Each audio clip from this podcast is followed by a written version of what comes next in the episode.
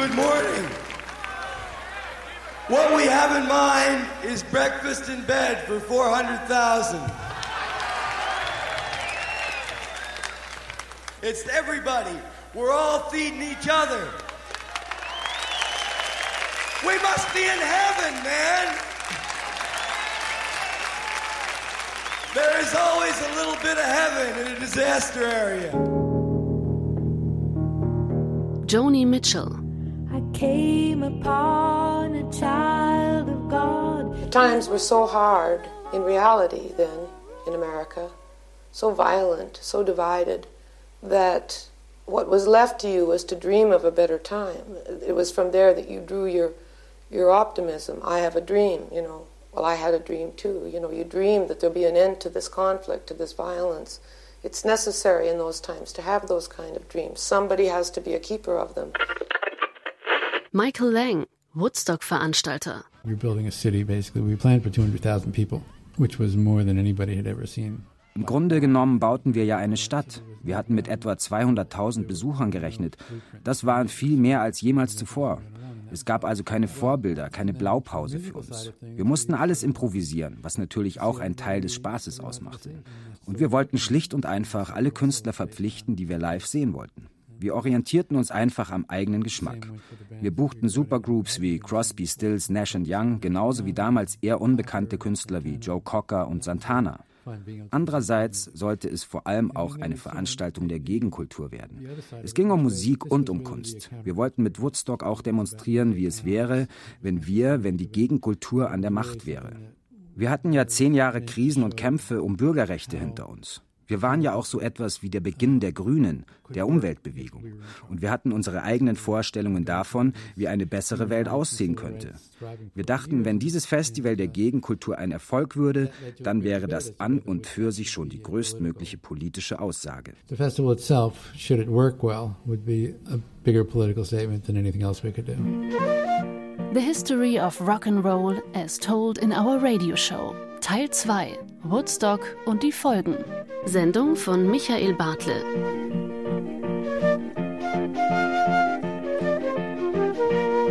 Max Jesker, Bauer und Besitzer des Woodstock-Geländes. This is the largest group of people ever assembled in one place. But I think you people have proven something to the world that a half a million kids can get together and have three days of fun and music and have nothing but fun and music. And so I went to Tim Hardin. Also ging ich zu Tim Hardin, der eine weitestgehend akustische Band dabei hatte und versuchte ihn zu überreden, das Festival zu eröffnen. Tim war gerade voll auf Heroin und nicht besonders gut beieinander. Mitten in unserem Gespräch sah ich mich um und bemerkte Richie Havens, also fragte ich auch ihn. Alle zwei Stunden machte ich die Runde und versuchte Musiker zu überzeugen. Nach drei oder vier Anfragen willigte Richie schließlich um kurz vor fünf ein, als erster zu spielen.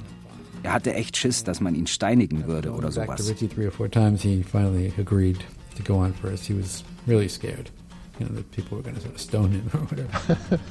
Michael's chasing me over the field. Please go on, you know. I go, they're going to kill me, you know. so finally, you know, after three attempts to find me, I, I, I said yes, I'd do it. But as soon as he got out there, I mean, he was the perfect opening act. Als Richie Havens dann loslegte, war sofort klar, dass er der perfekte Auftaktkünstler war. Er machte alles richtig und sorgte für eine Stimmung im Publikum, für einen Ton, der sich durch das ganze Wochenende hindurch fortsetzte. freedom, freedom, freedom. What happened is I did my my slot and and I walked up. There's no one's back here yet. Can you do four more songs? So I went out. I did four more songs. I sang every song I knew. And now, what do we do? I go back out on stage for the one last one. They said, you know, one more. They're really in the air. They're coming. And I and I walked out. And believe it or not, I hadn't sung Motherless Child for about 14 years. I used to sing it with a family gospel group. I said freedom because I realized that's what we just earned and that's what we just got. This is the freedom we were looking for. So that's why that word came out. Freedom, freedom, freedom. Sometimes I feel like I'm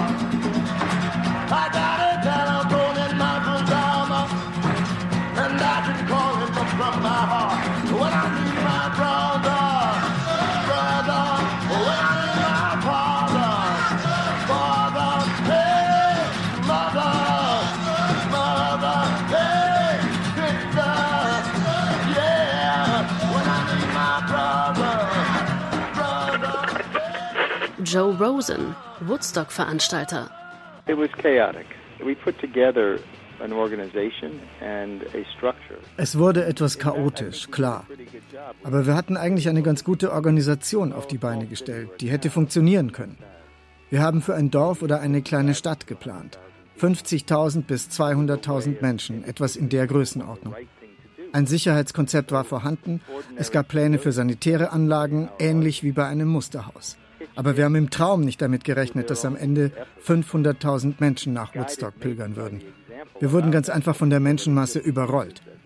Aber die Leute haben sich ein Beispiel an unseren Musterhäusern, an unseren Einrichtungen genommen und einfach alles selbst nachgebaut.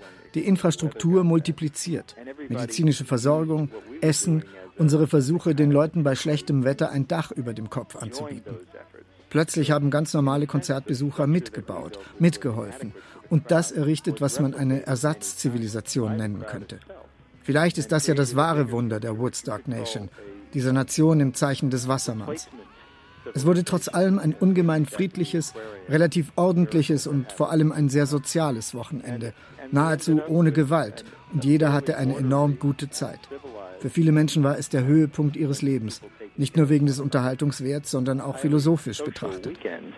Weekend. And for some people, many people, it was the high point of their lives in terms of entertainment, anyway, and maybe uh, philosophically speaking. I don't know if you can really tell how amazing you look, but you're truly amazing. You're a whole city.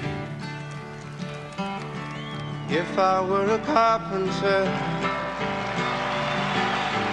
you were a lady, would you marry me anyway? Would you have my baby?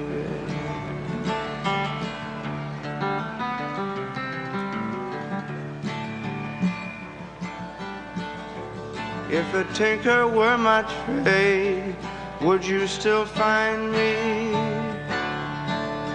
carrying the pots I made? Hans-Georg Beer, Sanitäter in Woodstock.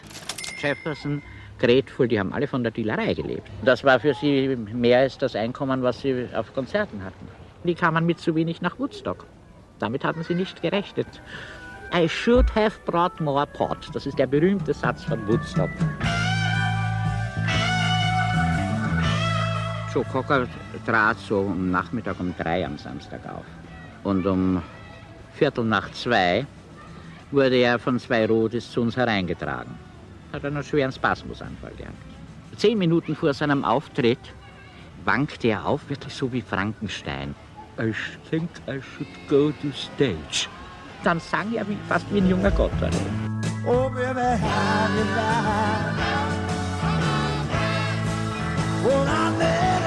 how you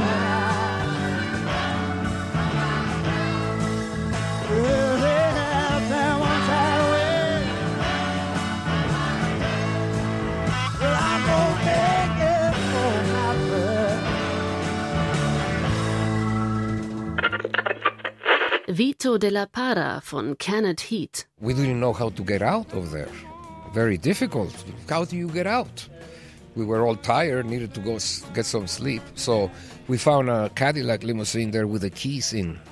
And Skip goes, Come on, let's go. we jumped on the car. We took off on the stolen limousine, went to the hotel. We took the rooms that were kept for Big Brother and the holding company.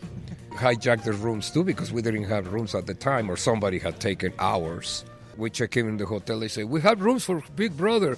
And he goes, Yes, we are Big Brother. Michael Lang, Woodstock-Veranstalter. Yeah, we were over a million dollars in debt afterwards. Als alles vorbei war, hatten wir über eine Million Dollar Schulden.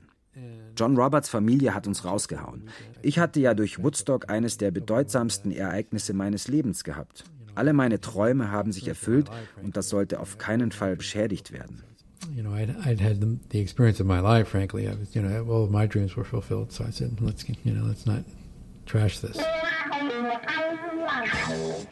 We were in the middle of an unpopular war then. We were in the middle of an unpopular war now. Wir waren mitten in einem unpopulären Krieg, genau wie heute. Wir machten uns große Sorgen um die Umwelt. Der Earth Day fand zum Beispiel 1969 zum ersten Mal statt. Wir beschäftigten uns mit biologischem Anbau, mit nachhaltiger Entwicklung und mit den Menschenrechten. Wenn man sich heute umsieht, Barack Obama ist ins Weiße Haus eingezogen und die halbe Welt diskutiert mittlerweile den Klimawandel. Dann können wir schon mit etwas Stolz sagen, dass die Saat der Woodstock-Ära teilweise aufgegangen ist. Uh, so a lot of the, the roots of our planted there.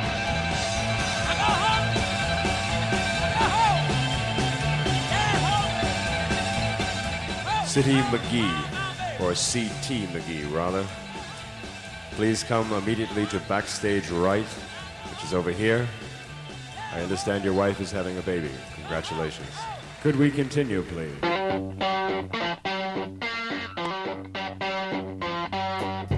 now, right now, right now it's time to kick out the jams, brothers and sisters!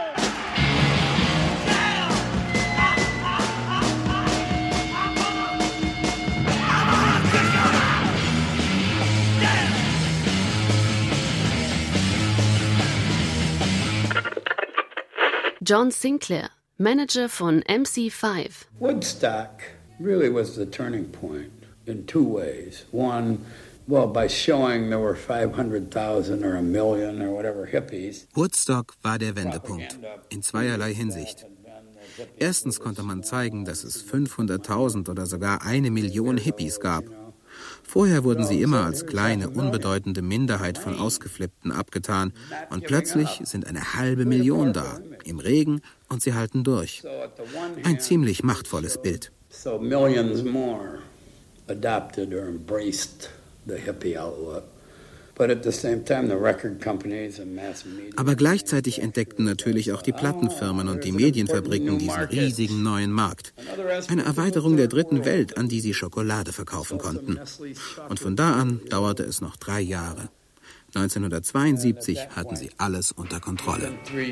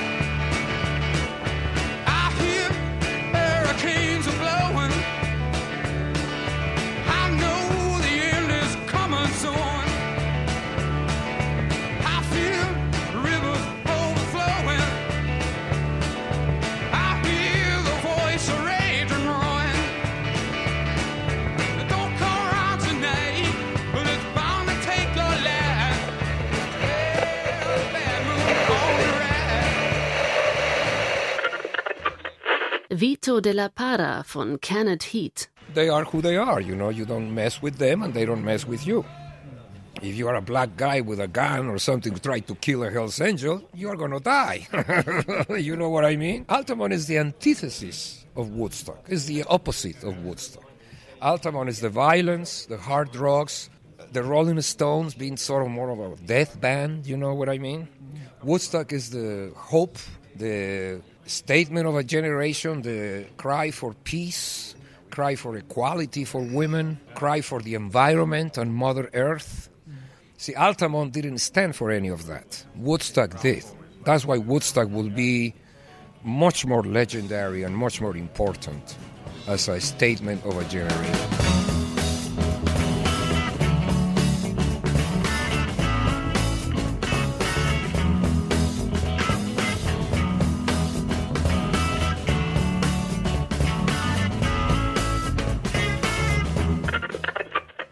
Johnny Cash. I played my first prison at Huntsville, Texas in 1956. There was a Tennessee 2 and I, the bass player and the electric guitar player and myself.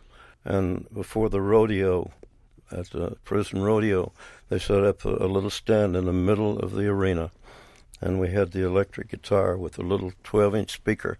And just as I got started, the, the thunderstorm came up and just absolutely drowned us. And uh, drowned out the electric guitar, and the bass came apart, and I kept trying to perform. And uh, the the harder I tried, the harder it rained, and the more they cheered, and the more fun we all had. The word spread that I was one of them, but then I started digging into the repertoire from my childhood. You know, the songs that were already there, the prison songs. I'm just here to get my baby out of jail, for one, and uh, Columbus Stockade Blues and Jimmie Rodgers jail songs and Hank Williams uh, jail songs and uh, the classic tragedy songs of country music and and I got into all of those and uh, mixed them up and then put them on record and I knew if I could ever get a live recording at a prison it was going to be something really worth listening to so I finally talked the record company into that and we managed to do it in uh, February 1968 at Folsom Prison. Hello, I'm Johnny Cash.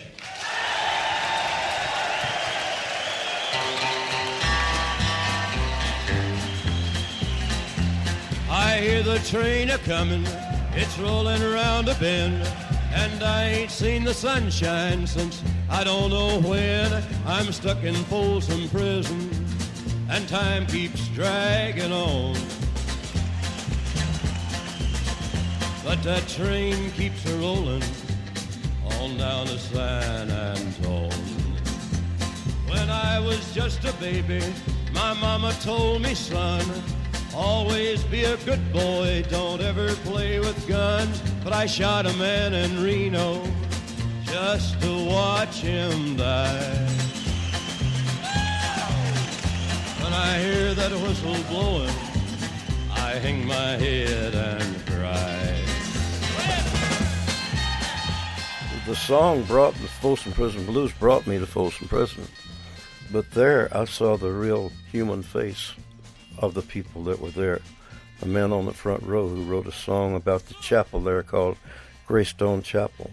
I'd learned this song the night before, and he didn't know I had learned this song. So during the show, I stopped after a song. I said, I learned a song here last night that was written by one of you and it's called Greystone Chapel, written by Glen Sherley. Well, everybody cheered. They knew Glenn because he he sang in the prison band, you know, and uh, I recorded his song, and because of his contribution to to music and and some really nice songs later on that people really took to their hearts, the the attention came back to Glen, and he was paroled after about three years and he had, he was in there for life. And he lived a very good, productive life for many, many years until he had a tragic ending from, um, well, actually, cancer.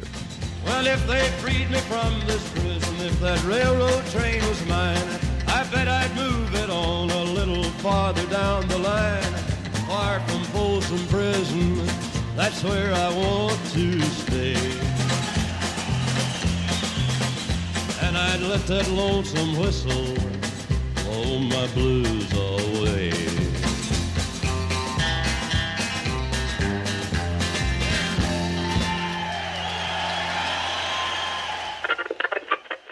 The history of rock and roll, as told in our radio station, the early years. Marcos Valle. Olha, quem vê cara não vê rosto mais bonito. Quem vê corpo não vê nada mais perfeito. Quem se chega se amarra no teu jeito. Quem te toca fica louco de paixão. Bossa Nova is a typical thing of Rio, that's for sure. Because Bossa Nova has a lot to do with summer, with beach. For instance, I was a surfer, you know. Uh, Jobim used to like to, to make sports. And Menescal, Roberto Menescal, he used to dive. Uh, dive. So all of us uh, had these things of the, the, beach and everything. Sure, we had the other side, like Vinicius Moraes. He used to like to drink a lot of scotch, you know. That was the, the other side of it. Everything would happen m- much more in Ipanema. That's it, not more, more than Copacabana. Even if Copacabana, it was uh, an inspiration for everybody because I think it's the most beautiful beach that we have in, in Brazil. But Ipanema, it was the places where Jobim lived, where the other songwriters live, and we would get in contact every week in the house of a guy, another guy. Everybody would take the, the, the, the guitar, would have a piano there. And it was very interesting because I would like to go there with a new song, beautiful, because that made us start to try to write good music for the other guy more than to the public. So we, we didn't have that commercial thing, well, this is to sell. No. We want to uh, impress the other musicians that would be together. So that was the atmosphere would be these meetings with the guitar in the weekends or go to the beach or, or get together to play mostly in Ipanema and always having the summer, the, the sun in Ipanema as the background.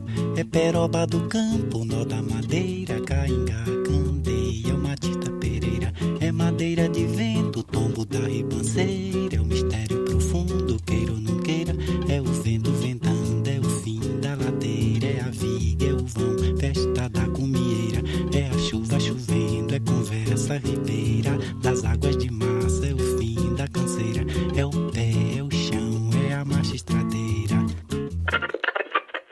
The Last Poets. Gather round, old people, while I balance the scales on the roots of rap and the ancient tales. If you don't know the roots from the trunk of the tree, then you won't know the branch of what the fruit will be. You got to first understand the surrounding mystery of rap in relationship to so called history. History is distorted, so it ain't all there. So let's examine the truth so we can clear the air. Now, way back in the jungles of the African land is when the roots of rap first began. Before the time of the scribes, just a word was heard, and the voice was the choice, like the song of the bird. They knew about the why and they knew about the den, and they were known all around as the Griot men. Basically, we started in a writers, Black Writers Workshop. Eigentlich hat alles 1968 beim Black Writers Workshop in Harlem begonnen. Wir trafen uns, um die Erfahrungen der schwarzen Amerikaner zu artikulieren, als Resultat von 400 Jahren Sklaverei. Es war schwierig, aber nötig, diese Gefühle psychologisch, politisch, sozial und ökonomisch zu artikulieren. Ein schwarzer Autor namens Little Willie Copperseely stieß beim Workshop zu uns. Er war vor der Apartheid in Südafrika geflohen. In einem Gedicht hatte er geschrieben, dies sei die letzte Ära der Gedichte und Essays. Also wären wir die letzten Poeten, die Last Poets dieses Zeitalters. Dem stimmten wir zu und so wurde unser Name geboren aufgrund eines expatriierten Poeten aus Südafrika. Unser erstes Album nahmen wir im April 1969 auf. Der Chef der Plattenfirma, Alan Douglas, hatte noch nie so etwas gehört und wusste nicht, wie man so etwas vermarkten sollte. Deswegen wurde The Last Poets erst 1970 veröffentlicht. Es verkaufte sich allein durch Mundpropaganda eine Million Mal. Und damit war Rap auf der Landkarte. Seitdem hat eine ständige Evolution von Rap stattgefunden. Und jetzt ist es ein Riesengeschäft, aber auch eine wichtige Kunstform. The voice was the first instrument, you see, and then the drum was the second instrument. Das erste Instrument war die menschliche Stimme, das zweite war die Trommel. Das Fell der Trommel ist eine Art atmende Membran. Diese Talking Drum, dazu Stimmen und afrikanischer Chorgesang, das machte die Last Poets aus. Dazu kamen traditionelle afrikanische Instrumente. Das lief so bis 1975. Dann wurden die Last Poets ausgeschaltet und mussten in den Untergrund abtauchen. Und eine Zeit lang gab es keinen Rap. Rap war für uns immer die Diskussion ernster Themen. Die Wurzel des Rap ist das sogenannte Toasting. Das Toasten konnte man nur im Knast erlernen. Da wurden Reime zu bestimmten Themen gemacht. Später nannte man das Rap. Es gibt diesen Ausdruck I'm not taking a rap. Ich übernehme nicht die Schuld. Rap heißt nichts anderes als Anklage zu erheben. Also erließen wir Anklagen gegen die Regierung und die Gesellschaft ganz allgemein. Und so erweiterten wir das Bewusstsein des Volkes. Wir halfen also, die Kultur der schwarzen Bewegung in den 60ern anzukurbeln. Unser Toasting kommt aus dem Knast. Jail Toasting hieß das eigentlich. It was called jail toasting, in fact, you know. If we only knew what we could do, if we only knew what we could do, if we only knew what we could do. Gil Scott Heron. You will not be able to stay home, brother.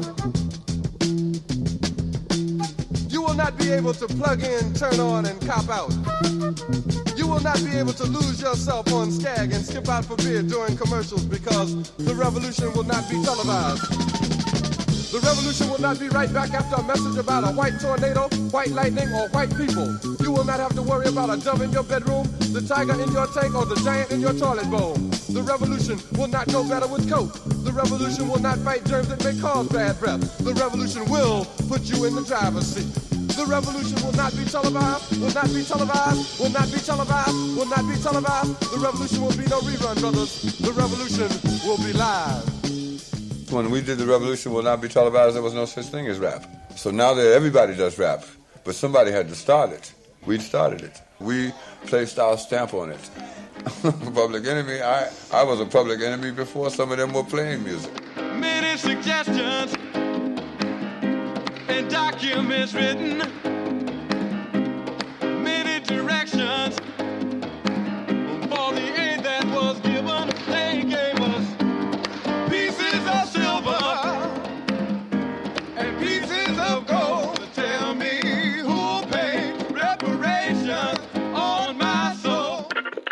Chris Blackwell, Inhaber von Island Records. I can recall it crystal clear. They walked in, it was him and Peter and Bunny. They walked in my office. They walked in like as kings. The reason that they came to see me was because they were completely broke and they were stranded in England. And I remember thinking to myself, this is amazing the charisma and the sort of aura they have with them when they're just completely broke like that. They were very strong. I felt immediately that I could really work with them. Yes, it was the basis because I felt the only way to deal with these guys, who were really rebel characters, who were fighting the system, was to show them trust, to show them that I trusted them. Do you know what I mean? And it's almost a challenge. Okay, if you want to fuck me, go ahead.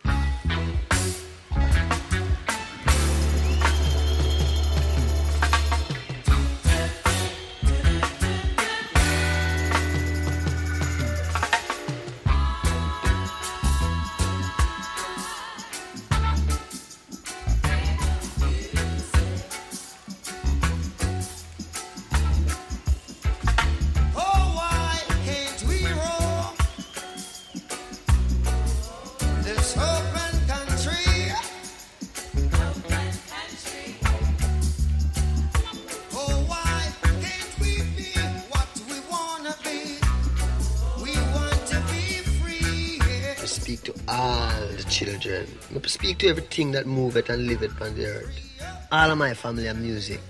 I put it in shape after he recorded it. A few years ago, it was released, the original record that he gave me of Catch a Fire. I don't know if you ever heard it. It's great. And then in England, I lengthened some of the tracks, overdubbed, put synthesizer on it, rock guitar on it, all the things to basically tickle the ear of the of the rock music community. For him to have a hit single in the black American charts was virtually impossible at that time because at that particular time, this was way before rap and the kind of black American music you hear now, which has a lot of attitude.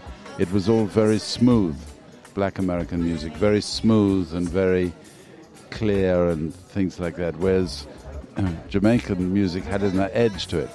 you know, and I felt that they could really, and, and also because Island really was really a rock label at that time. We, we didn't, at that particular time, we didn't have any American black records going into American black charts. So, what my area of expertise at that time was a rock act. And a rock act meant you're building a career because it's an album format rather than a single format. In a single, you buy the record. You know, in an album, you buy the artist.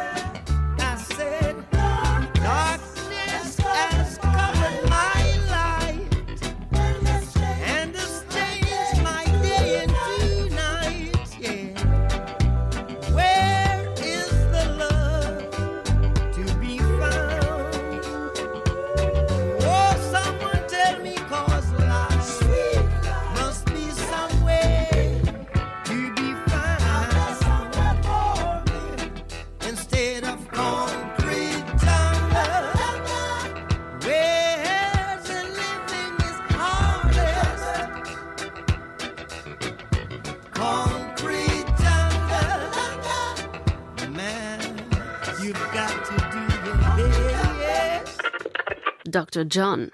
Echo, echo, echo, echo, ande. Giacomo fino oh, andande, Giacomo finale. In New Orleans, you not only had French, Spanish, African mixture of Creole, but you hear people like myself that's of French and German extraction. That that is what we coon ass. It's like traditionally people say that the Creole people of Louisiana is French, Spanish, and African and Indian.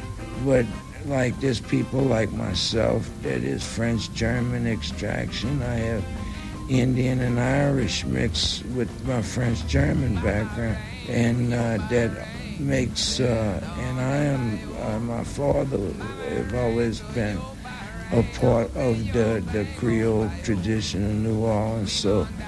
I'm sure that there's Portuguese people and Philippine people and many, many more mixtures that there isn't any port town.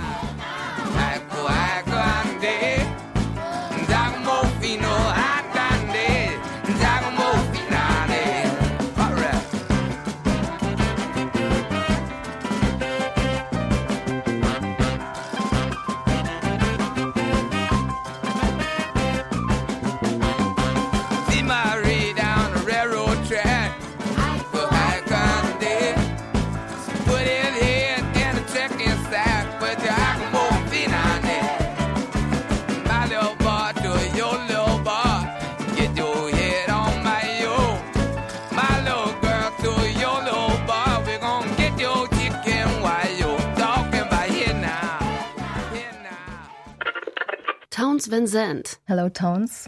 Hello, Sabina. Can we hear one of your new songs now? Well, let's see. Well, this one's. Let me just play this one Snake Mountain Blues.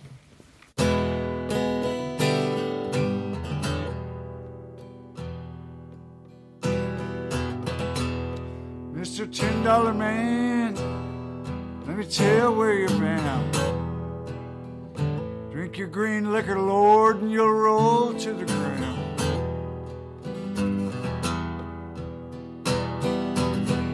But you come around here with your money in your hand, Taste of my woman.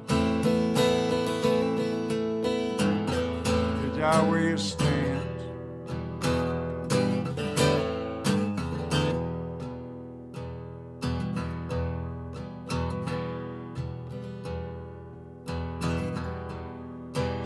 Mountain's gonna crumble, Lord, and fall from the sky.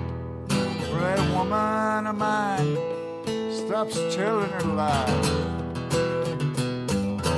I die, Lord, she'd weep, she'd weep and she'd mourn. Sinner's eyes buried, she'd forget I've been born.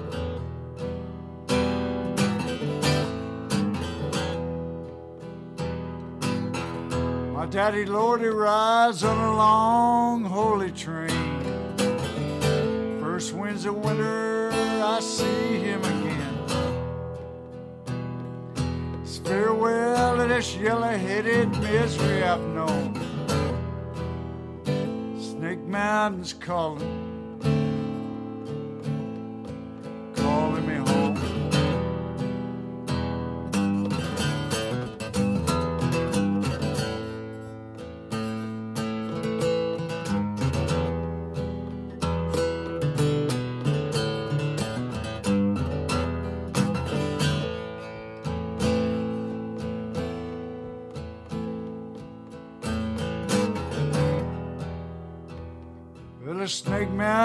Blues, they got me down low. I could die in the morning, ain't no one would know. I wouldn't come around, my body should fine. Go down to Dundee, have her time.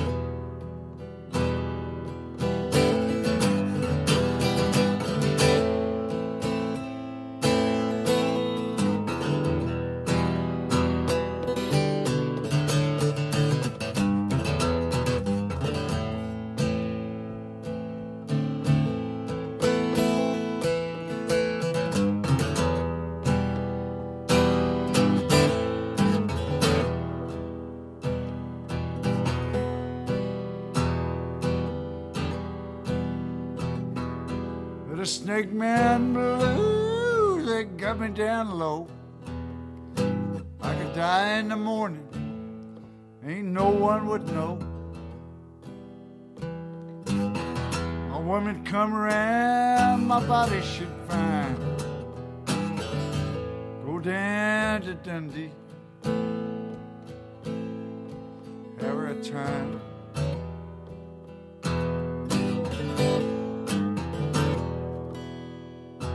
But I have certain songs that are, you know, so sad that you can't play them all in a row.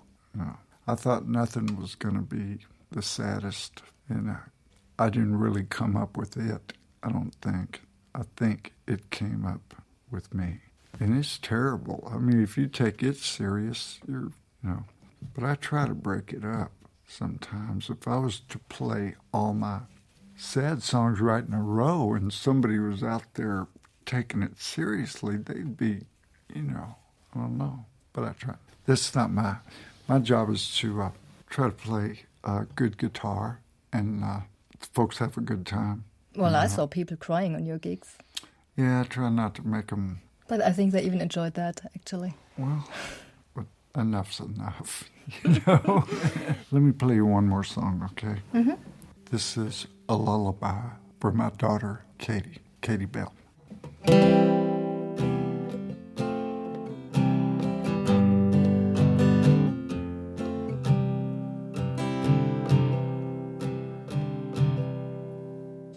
There's no deeper blue in the ocean that lies as deep as the blue of your laughing eyes. No sweeter sand than your gentle sigh. No heart was ever so pure. So dream pretty dreams, touch beautiful things. Let all of the skies surround you. Swim with the swans and believe that upon some beautiful dawn, love will find you.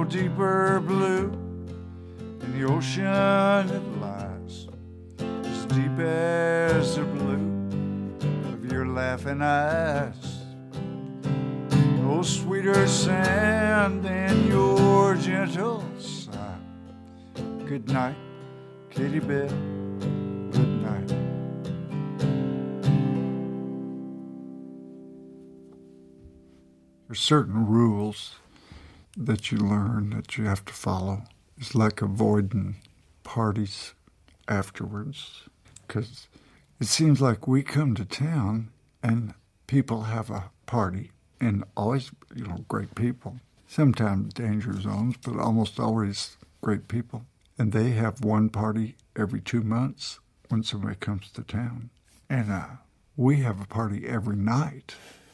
and then we, we go to the next. So you have to watch that. hmm And the uh, playing, the lights and the microphone, that's the most fun. And uh, meeting people and seeing friends like you. I'm, you know, I don't know if I should propose over the air or not, you know. but anyway, and it's so nice to see all of them. But Val, we're gone tomorrow, you know. We'll be elsewhere. And the day after that, boom, we're elsewhere. You still thinking about it, are you?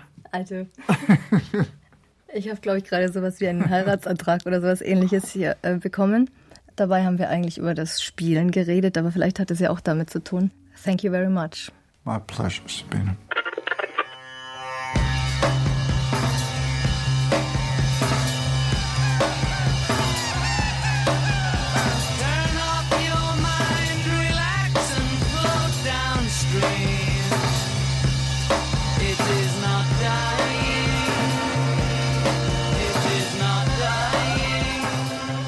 George Harrison. I believe in the saying, if there's a God, we must see him. And I don't believe in the idea like in most churches they say, now you're not going to see him, he's way above you, just believe what we tell you and shut up. Well, the whole thing is a different way. It's a process of actually having that realization and direct God perception, which is the, the thing you can attain through chanting and through meditation. But uh, you don't get it in five minutes. It's something that takes a long time. To give peace a chance, or all you need is love. The thing is, you can't just stand there and say love, love, love, or peace, peace, peace, and get it. You have to have a direct process of attaining that. It's like, you know, Christ said, um, put your own house in order. Maharishi said, for a forest to be green, each tree must be green. So the same, for the world to have peace, each individual must have peace. And you don't get it through society's normal channels. And that's why each individual must attend to himself and get his own peace, and that way the whole society will have peace.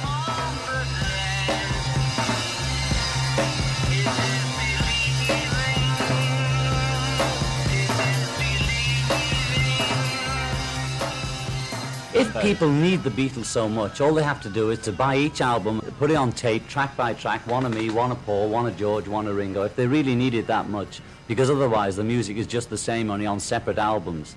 Instead of having the White Album or Abbey Road, where I sing a song, George sings a song, Paul sings a song, Ringo sings a song, one, one, one, one, like that, we, have, we make an album each, that's the only difference. And it's far better music, because we're not suppressed. By the time the Beatles were at, at their peak, we were c- cutting each other down to size. We were limiting our capacity to write and perform by having to fit it into some kind of format. I mean, for me personally, when you listen to the Stones music, nothing's ever happened. It's the same old stuff goes on and on and on forever. I've never heard anything different from them. So I think it'd be a good, good scene if they broke up.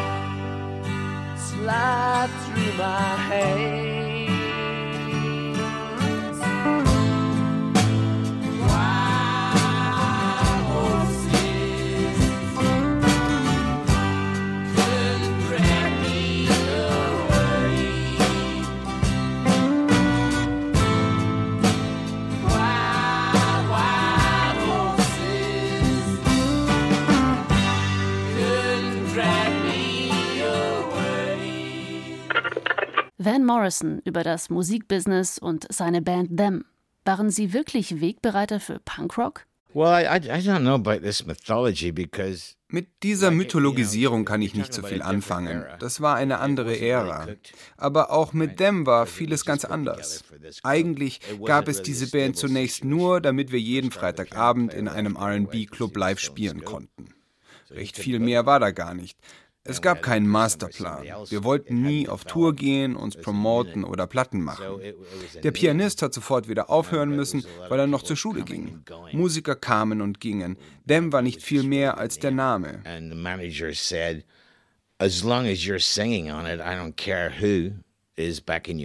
Der Manager sagte mir irgendwann, solange du singst, ist mir wurscht, wer dich begleitet. Ich sagte, mir ist das nicht egal, das ist so unsicher, das wird nicht lange halten. War ihm aber auch egal. Dann sagte ich zu ihm, gut, dann schreiben wir meinen Namen drauf. Ich suche mir dann schon ein paar Musiker. Ich muss das ja auch verantworten. Und dann ging ich ins Studio und nahm drei Songs auf. My Lonely Sad Eyes, Could You, Would You und I Can Only Give You Everything und dachte, diese Songs seien der Grundstock für mein Soloalbum. The name them. So what happened was I went to L.A. Und dann ist Folgendes passiert. Während ich in LA ein paar Gigs spielte, brachten sie die Tracks unter dem Namen Dem raus, obwohl kein einziger Dem-Musiker mehr dabei war. Er hat mich komplett hintergangen. Das ging so weit, dass mir Leute schrieben, sie seien von den neuen Dem-Songs begeistert. Und ich musste dann sagen, von Dem hat da keiner mitgespielt. So lächerlich und verlogen war die ganze Situation damals. Aber so läuft es im Musikbusiness und ich würde sagen, heute ist es noch viel schlimmer. It's kind of the way the music business was, and actually, it's probably worse now. And I will strong the merry way and jump the hedges first. And I will drink the clear, clean water for to quench my thirst. And I'll show out the ferry boats and they'll get high.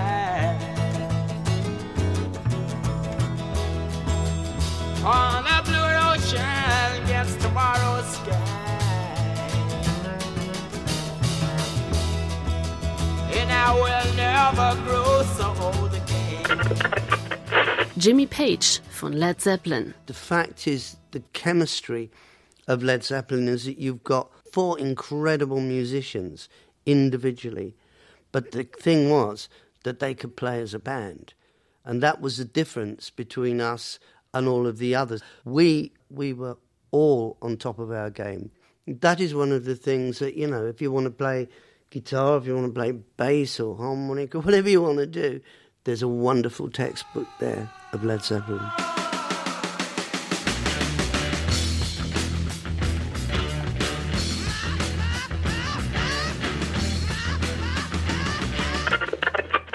John Paul Jones von Led Zeppelin. Bonzo was always a very complicated drummer who sounded very simple.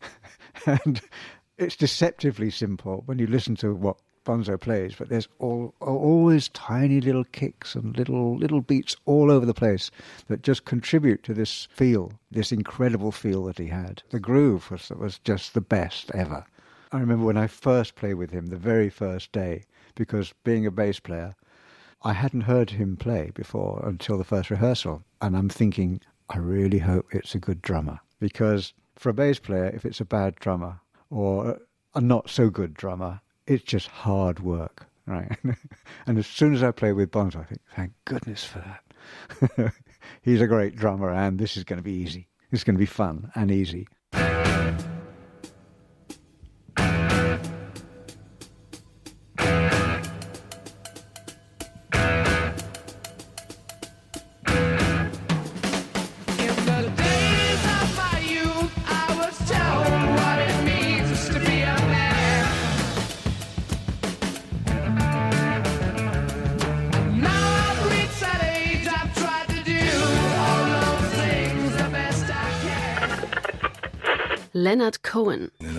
Other there's no faith, there's no belief, there's only activity.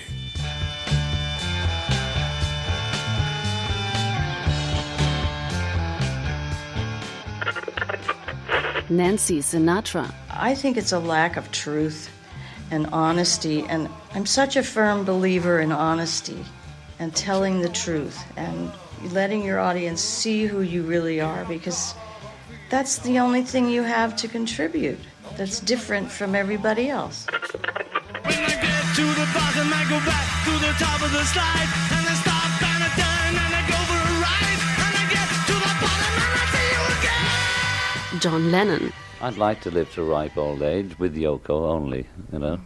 And I'm not afraid of dying. I don't know how I'd feel at the moment, but I'm prepared for death because I don't believe in it. I think it's just getting out of one car and getting into another. Townes Van Zandt. It's funny, Sabina, you get home and boy, you wake up.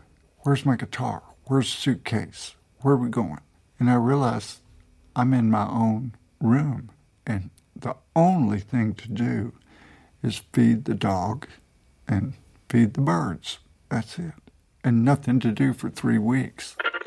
Keith Richards. I mean, I'll play as long as I can, and I'm, you know, people want to see it, and uh, and I'm playing with the people I want to play with. I just don't want to stop before it finishes. The History of Rock and Roll, as told in our radio station. Sendung von Michael Bartle.